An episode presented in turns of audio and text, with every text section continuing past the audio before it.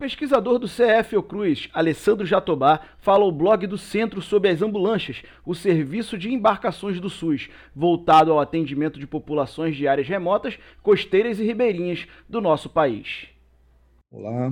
meu nome é Alessandro Jatobá, sou pesquisador do Centro de Estudos Estratégicos Antônio Ivo de Carvalho, na Fiocruz, é, e recentemente concluímos uma pesquisa que teve como objeto o funcionamento do serviço de embarcações do SAMU 192, popularmente chamado de ambulâncias, em regiões é, costeiras e ribeirinhas é, de todo o país.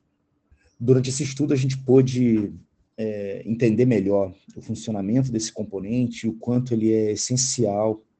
para garantir o direito à saúde de populações de áreas remotas, rurais, indígenas,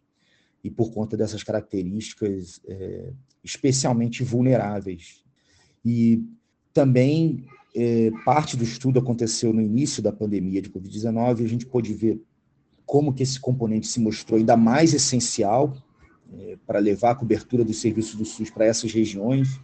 mas também de como esse serviço de ambulâncias carece de aprimoramentos para tornar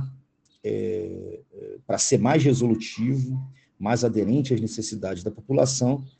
mas também é, mais seguro para os seus trabalhadores, é, que se colocam numa situação